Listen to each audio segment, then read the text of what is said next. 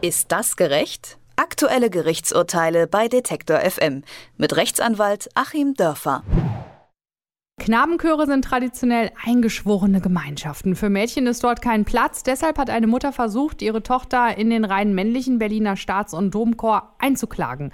Jedoch ohne Erfolg. Dabei singt das Mädchen bereits mehrere Jahre in verschiedenen Chören und geht zur Stimmbildung. Die Absage wird mit der Tradition der Chöre begründet und mit der vermeintlichen Unterschiedlichkeit der Stimmen von Jungs und Mädchen. Vor dem Berliner Landesgericht steht letztendlich die Freiheit der Kunst dem Recht auf Gleichstellung gegenüber. Das Urteil die Freiheit der Kunst wiege hier mehr. Ist das gerecht? Über diese Frage rede ich mit Rechtsanwalt Achim Dörfer. Hi. Hallo, guten Tag nach Leipzig. Könntest du dich reinklagen in St. Chor? Ich könnte es versuchen, wegen Altersdiskriminierung, weil ich nämlich auf deren Website gelesen habe, dass man da nur bis 25 aufgenommen wird und das verstehe ich nun überhaupt nicht.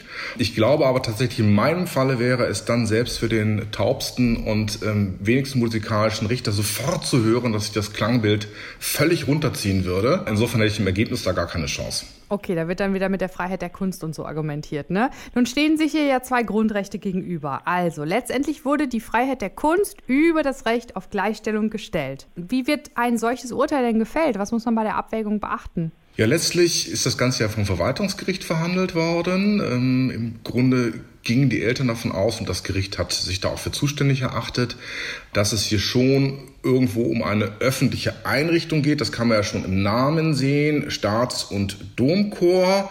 Der wird also vom Staat getragen und von den Kirchen und wirbt dann auch damit, dass dort eine kostenlose Musikausbildung für Jungen stattfindet. Kostenlos für die Jungen, aber natürlich nicht kostenlos für den Steuerzahler. Also hier geht es schon um etwas ähm, ja in der Nähe öffentlicher Verwaltung. Und dann ist dort eben abzuwägen beim Zugang, was dann ja auch wiederum in der Nähe eines Verwaltungsaktes liegt, muss das Verwaltungsgericht dann abwägen die verschiedenen Grundrechte. Das Verwaltungsgericht wendet also die Werteordnung des Grundgesetzes hier an und hat dann eben tatsächlich einerseits äh, das Recht auf Kunstfreiheit dieses Chors mit andererseits dem Recht auf Gleichbehandlung und natürlich auch auf freie Persönlichkeitsentfaltung und natürlich auch auf Kunstfreiheit dieses Mädchens abzuwägen. Wie viel Handlungsspielraum hat man, wenn man in einer solchen Lage ein juristisches Urteil fällt? Also ist das nicht total subjektiv auch? Ja, es ist irgendwie subjektiv. Natürlich tut man auch zum Teil ein bisschen so, als würde man es rational begründen. Aber natürlich bedarf das Ganze auch einer Begründung. Deswegen ist ja ein Urteil typischerweise auch so strukturiert. Und wenn ein Richter das gut macht, dann wird er sich schon so ähm, weit da rein vertiefen, dass er das Ganze zumindest nachvollziehbar begründet. Denn es kann ja durchaus auch im gleichen Fall mehrere vertretbare Meinungen geben und nicht nur eine richtige. Aber es muss zumindest nachvollziehbar begründet sein. Und gerade bei so einer Sache, die eben völlig neu ist, hier betreten wir ja echt Neuland. Der Chor, ich habe es nochmal geguckt, ist also hunderte von Jahren alt und zum ersten Mal will sich da ein Mädchen einklagen. Klar, das ist dann so ein bisschen Freestyle und man kann zu allen möglichen Ergebnissen kommen. Und ich habe es auch an mir selbst gemerkt, bis zehn Minuten vor unserem Gespräch jetzt war ich nämlich der Auffassung, nee, nee, Kunstfreiheit und so ist schon klar. Und da habe ich mir doch nochmal überlegt und jetzt meine ich das Gegenteil. Ich glaube, dass das Mädchen da ein Recht hat, reinzukommen.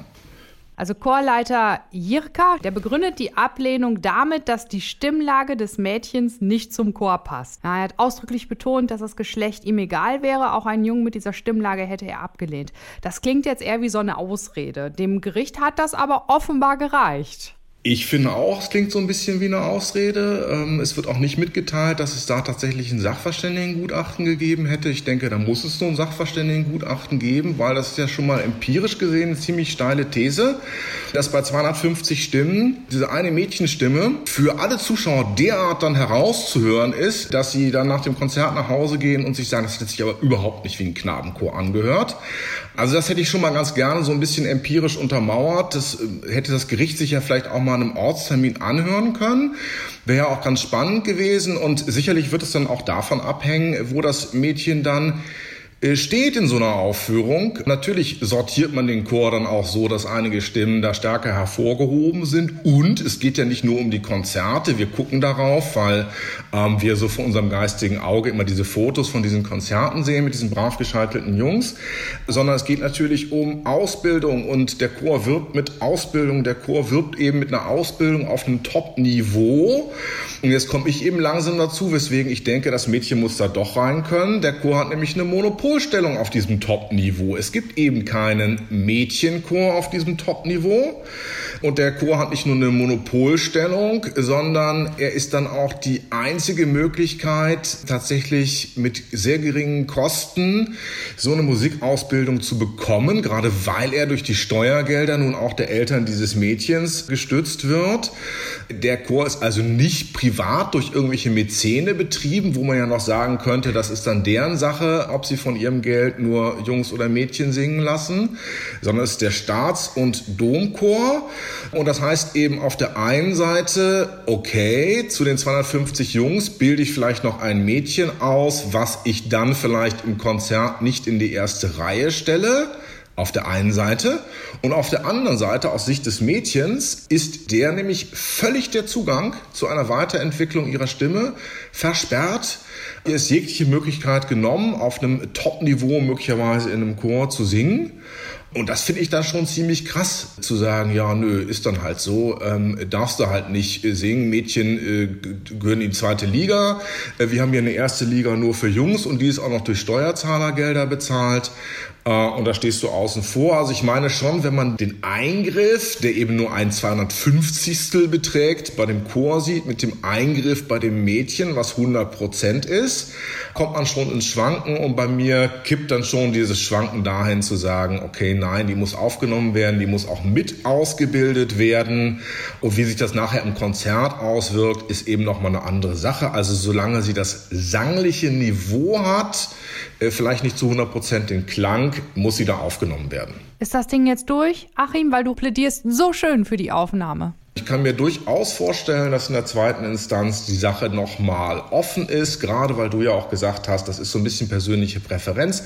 Da kommt es auch so ein bisschen auf den äh, Background an, was vielleicht die Richter da auch selber erlebt haben, auch mit ihren Kindern erlebt haben.